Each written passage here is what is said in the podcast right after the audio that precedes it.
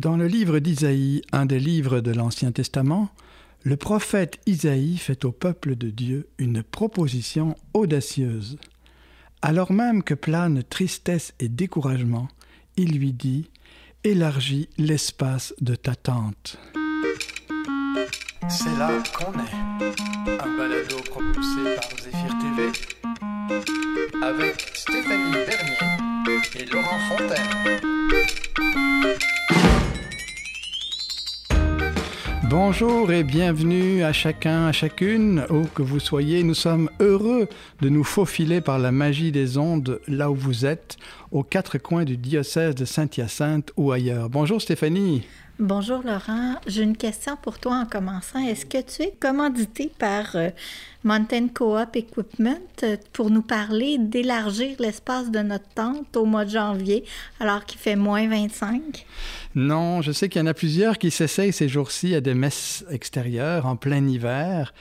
Peut-être qu'ils seraient tentés, eux, de poser la tente sur la neige, mais non, ce n'est pas le sujet de notre balado, Stéphanie. Élargir l'espace de sa tente, c'est plutôt ce mouvement d'ouvrir, ouvrir dans ta maison, dans ta famille, dans ton cœur, dans ta vie. C'est cette idée que Dieu ne nous a pas fait pour vivre roc-roquevillé, fermé comme dans un petit cercle, pour vivre seulement avec ceux et celles que je connais bien. Non, la Bible et Jésus nous invitent à faire de la place aux autres, à oser changer de regard pour considérer le monde, bref, pour se rencontrer. Oser me laisser déranger au fond par celui qui ne pense pas vraiment comme moi.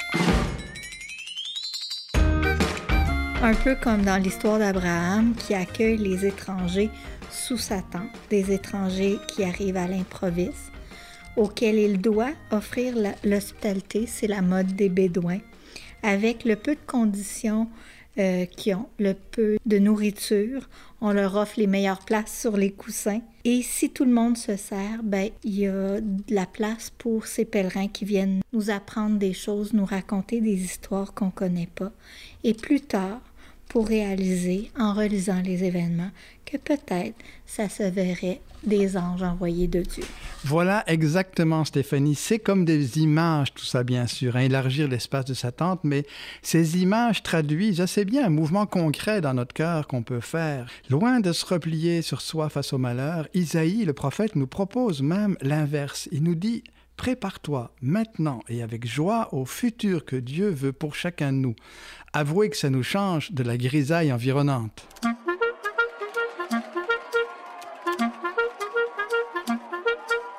J'en connais un qui doit résonner à ce que tu évoques. Cette proposition d'élargir l'espace de notre tente, il le fait très bien. C'est l'abbé David Labossière qui est curé à Saint-Césaire, Saint-Paul d'Abbotsford et Saint-Ange-Gardien. David est un prêtre qui a mi-quarantaine. Il a été ordonné en 2013, donc il y a neuf ans. C'est un homme qui a à cœur de rejoindre les gens là où ils sont, un homme de son temps qui même ose troquer le col romain pour les patins le temps d'une petite game de hockey. Bonjour David. Salut F2. On est bien heureux de t'avoir euh, au bout du fil de Saint-Césaire. Est-ce que c'est là que tu es aujourd'hui? Effectivement. Ben, écoutez, ben, merci beaucoup là, de cette invitation. Ça fait plaisir de, de, participer à cette nouvelle et créative initiative. David, donne-nous un peu tes nouvelles de toi. Comment tu vas? Ben, écoutez, ça va bien c'est évident là, qu'avec la fermeture des églises, euh, ça enlève plusieurs célébrations, donc beaucoup moins de préparation, beaucoup moins de rencontres. Si je regarde les deux dernières années, je pense qu'une chose qui me frappe et qui frappe Stéphanie, c'est comment tu as été pas mal créatif. J'aimerais ça que tu, que tu nous évoques un peu les différentes choses qui se sont créées. Ben, écoutez, moi, tout d'abord, je dois dire que lorsqu'est venu là, le premier arrêt de la pandémie l'an passé, j'avoue que j'ai été un peu figé. Ça a pris plusieurs jours, en fait, avant que je retombe sur mes pieds. C'était déstabilisant. Mon agenda s'est d'un coup sec alors que normalement, j'arrive pas à le faire pour mes vacances. Je savais pas trop quoi faire. Euh, je me suis laissé guider dans tout ça et il y a de mes paroissiens qui se sont occupés de moi, si je peux dire, ou qui se sont occupés de tout ça. À commencer par un couple d'amis, Manon et Jean-René, qui m'ont demandé si c'était possible de diffuser la messe. Et on a commencé avec leur iPhone, jusqu'à temps qu'il y ait un autre de nos paroissiens, Pierre-André Ducharme, qui lui euh, est un spécialiste de la production et de la diffusion de contenu euh, sur Internet. Alors, disons qu'avec lui, on a passé une autre étape. Et là, ben, comme on s'est rendu compte qu'il y avait une réponse favorable, on a décidé de s'équiper. Cette crise-là, ça a été comme euh, une bonne poussée dans le dos. Et aujourd'hui, je suis très heureux. Notre site web est fonctionnel. On a toutes les informations nécessaires. C'est un site transactionnel. Les gens peuvent faire leur paiement en ligne. Et puis, notre page Facebook fonctionne bien. On a à peu près 450 euh, personnes abonnées. Avec la, la, réouverture des lieux de culte, vous avez eu aussi des idées assez créatives. Parle-moi donc un petit peu de tes groupes alpha et des activités qui ont eu lieu là, pour stimuler la communauté à Saint-Paul d'Abbotsford. Bien, effectivement, le, projet Alpha, c'est un projet que j'avais expérimenté euh, à Granby. J'avoue que j'y suis allé par étapes. On a commencé avec des petits groupes de 4-5 personnes, euh, je pense, il y a deux ans. J'ai pris un peu de pratique et là, ben, à l'automne, je me suis dit que je me faisais plaisir. Ça, c'est un des, effets que la pandémie a eu dans mon ministère. Je me suis dit, ben, écoute, c'est peut-être le temps de laisser de la place un peu à des choses et des activités que j'ai vraiment envie de faire avec cœur, avec passion.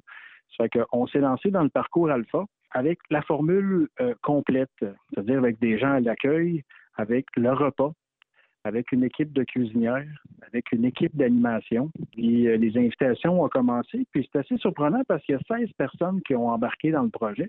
Et le plus beau de la chose, c'est que les 16 personnes sont restées du début à la fin. Est-ce que c'est parce que la cuisine était bonne? Ben, je vais t'avouer ça, Laurent. J'étais toujours curieux de savoir qu'est-ce qu'on était pour manger parce que dès que les cuisinières arrivaient, ça sentait vraiment bon dans le sous-sol de l'église. Ça mettait vraiment une belle ambiance là, dans le sous-sol avec les odeurs. On avait des repas faits maison, toujours faits maison, et on l'a offert gratuitement. C'est pas pour rien que beaucoup de choses d'évangile se passent autour d'une table.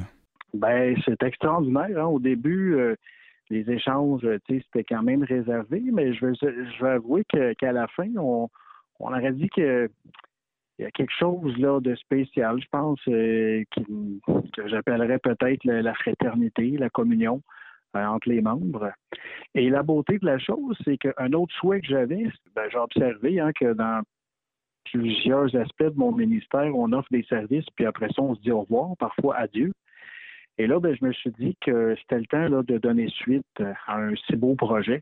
Alors, on a décidé de lancer un groupe de partage biblique en invitant spécifiquement D'abord et avant tout, euh, les gens qui ont participé au parcours Alpha. Et là, ben, je suis en train là, d'organiser tout ça. On va démarrer là, à la fin janvier, en, mode virtuel, bien sûr. Et euh, il y a déjà des participants là, qui étaient Alpha et qui vont embarquer dans le groupe de partage biblique. Alors ça, je vais avouer là, que de mémoire d'homme, dans mon ministère, c'est une des premières là qu'il y a une suite aussi euh, bien organisée et systématique là, à une activité pastorale. Ce qui est intéressant aussi, David, dans ce que tu as fait, puis on va revenir là sur cette suite-là, mais euh, j'ai noté que vous avez pris du temps, par exemple, à l'Halloween, d'ouvrir les portes des églises pour offrir un petit chocolat chaud, puis le 31 décembre, le party était pogné sur, euh, sur le, à l'avant de l'église à Saint-Paul, le petit vin chaud, euh, la communauté pouvait se retrouver. Tu as un souci là, de la communauté alentour. Là? Ben, je vous avoue encore une fois, il y a des gens qui me font bien paraître. Alors là, je dois donner le crédit à Jocelyne Chauvin, euh, qui est animatrice de la communauté de Saint-Paul, qui a un bon flair, qui a un bon pif. Alors, elle a lancé quelques idées. Euh, effectivement, la Toussaint, hein, euh, c'est un peu son, initiative et les gens de la place. Cette année, je dois dire qu'il y a 225 sacs de bonbons qui ont été distribués aux enfants, alors que c'était le déluge total. Alors, la formule est fort simple. On les accueille, nous, pour la Toussaint. Alors, évidemment, les jeunes passent l'Halloween, mais nous, on les accueille dans le cadre de la Toussaint. Alors, on offre quand même les bonbons, on offre le chocolat chaud, le café pour les parents. Les gens pouvaient entrer à l'intérieur de l'église, venir visiter l'église, allumer un lampion, prendre quelques instants pour se recueillir. Alors, 225 sacs de bonbons qui ont été euh, remis aux enfants. Alors ça, c'est vraiment une belle initiative là, des, gens de la place qui apprécient beaucoup. Et pour Noël, ben, on a opté pour une formule un peu semblable. Alors, il y avait un feu de camp là, en face de l'église. Alors, il y a un vin chaud qui a été offert aux gens. Et ensuite, bien sûr, un petit concert là, extérieur. Mais étant donné qu'il faisait très froid, ça a été euh, plus court que prévu. Mais même dans toutes ces conditions-là, il y a quand même plus d'une centaine de personnes qui ont participé à l'événement. Je pense que dans les circonstances, euh, c'est extraordinaire comme réussite. Une chose est sûre, euh, c'est que tu, toi et ton équipe euh, débordez non seulement d'idées, mais d'énergie. En terminant, j'aimerais ça que tu nous dises, est-ce que pour toi, comme pasteur, il y a un fil conducteur entre tous ces événements-là? C'est évident que je me rends bien compte que le, besoin de fraternité semble ressortir actuellement. Les gens apprécient, là, je pense plus que jamais, euh, de se rencontrer, d'être ensemble, d'être accueillis et d'être accueillis gratuitement. Il y a vraiment ce besoin pour les gens de redécouvrir leur patrimoine, leur Église, la foi, euh, d'être accueillis. Alors, c'est sûr que c'est un pari, mais en même temps, ça, semble répondre à, un besoin des gens d'être accueillis fraternellement et gratuitement.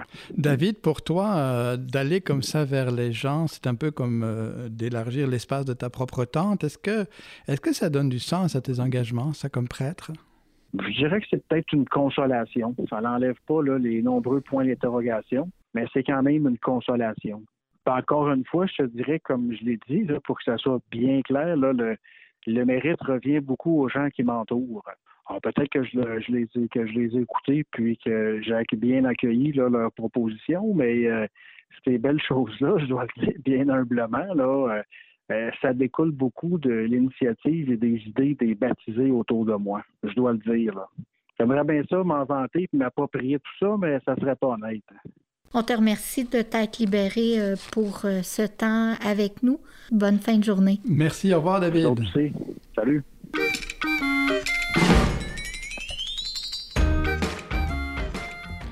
Stéphanie, ce qui est vraiment intéressant, je trouve, c'est que la plupart de ces initiatives ont lieu ben, alors qu'on est en pandémie, alors que normalement c'est plutôt compliqué de, de, lever des choses, de réussir à en faire, ben, c'est comme si justement ça nous obligeait à sortir un peu de nous-mêmes. Oui, effectivement, puis on voit dans ce que David nous a partagé que la recette gagnante, c'est des, des baptisés engagés qui osent interpeller leur curé, des gens qui osent mettre euh, à profit de l'Église leurs leur euh, talents et leurs ressources, et un curé qui se laisse interpeller et qui décide d'élargir lui-même l'espace de sa tente. Puis moi, ça me fait penser, euh, David a soulevé l'enjeu d'assurer la continuité, de ne pas avoir un ministère qui n'est qu'un ministère d'événements, mais un ministère où on offre aux gens de développer une relation réelle. Ça me donne envie de terminer avec l'allégorie euh, de la poule et de l'aigle. Est-ce que tu connais la poule et l'aigle, de quoi tu veux nous parler là? Alors, euh, dans le fond, c'est un aigle qui euh, se retrouve dans une basse-cour et qui voit les, les poules autour de lui qui vivent leur vie bien sagement et qui sont très contentes de poursuivre leur vie de poule, mais lui, à un moment donné, il lève les yeux vers le ciel et il se sent appelé à autre chose. Et je pense que si on lève les yeux vers le ciel à la manière de l'aigle, on va déployer nos ailes, on va découvrir une liberté, même si on est en cabané. Alors serez-vous poule, serez-vous aigle? Est-ce que je préfère me serrer simplement dans le coin de mon poulailler intérieur ou au contraire de prendre mon envol comme le Christ m'invite à le faire? Ça nous a fait plaisir de passer du temps en votre compagnie. On se fixe rendez-vous la semaine prochaine pour prendre des nouvelles de ce qui se passe dans notre diocèse, pour échanger ensemble avec des personnes investies dans leur milieu au cœur de cette pandémie. Vous n'êtes pas tout seul, là où vous êtes aujourd'hui, de tout cœur, c'est là qu'on est aussi avec vous. À bientôt.